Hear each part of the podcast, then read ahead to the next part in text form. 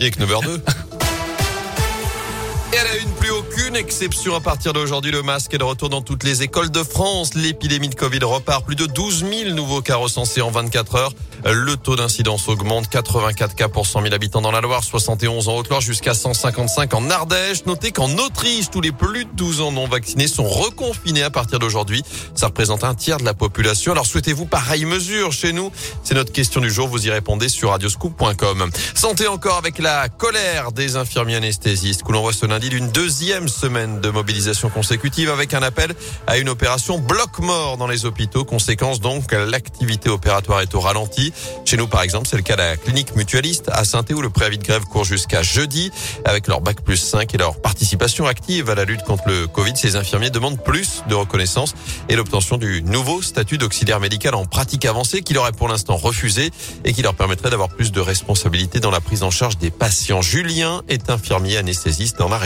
Les infirmiers anesthésistes ont participé grandement à la création de réanimation éphémère. On n'en a jamais parlé. Tout le monde a parlé de la réanimation, ok, mais la réanimation a été armée par des infirmiers anesthésistes.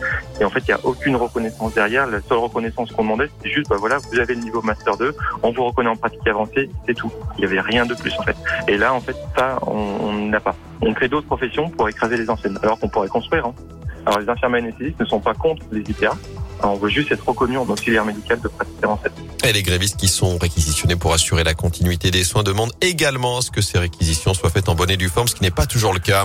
Dans l'actu également, cet incendie cette nuit à Saint-Chamond, ça s'est passé juste avant 5 heures ce matin dans un appartement boulevard François Delay. Le fait partie au troisième des 15 étages de cet immeuble. Son occupante, une femme de 68 ans, a été gravement brûlée, transportée en urgence absolue à l'hôpital Nord-Saint. Et quatre autres personnes ont été prises en charge légèrement intoxiquées par les fumées. Et puis cet appel à témoins lancé dans la Loire, une femme de 27 ans a été sérieusement blessée hier matin après avoir perdu le contrôle de sa voiture à hauteur de l'aire de la Chabure à Saint-Chamond sur la RN 88.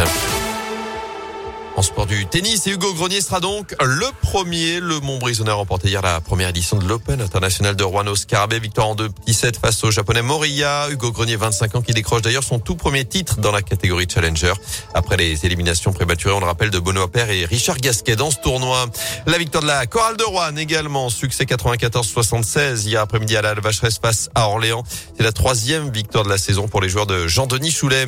Andrésio au septième, au huitième tour de la Coupe de France. Les joueurs de l'ASF retrouveront Grenoble, une Ligue 2. Ce sera dans deux semaines, les 27 et 28 novembre. Après la calife décrochée à Vichy ce samedi. Élimination en revanche de Blavozy face à Rodez, du Puy du côté de Cannes et puis hier de Côte-Chose face à Olyonnais. Enfin, ça y est, vous pouvez envoyer votre liste au Père Noël.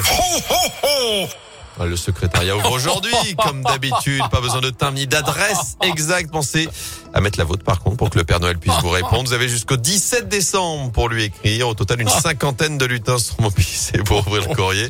Et l'an dernier, la Poste a reçu 1 250 000 lettres destinées au Père Noël. Oh, le ringue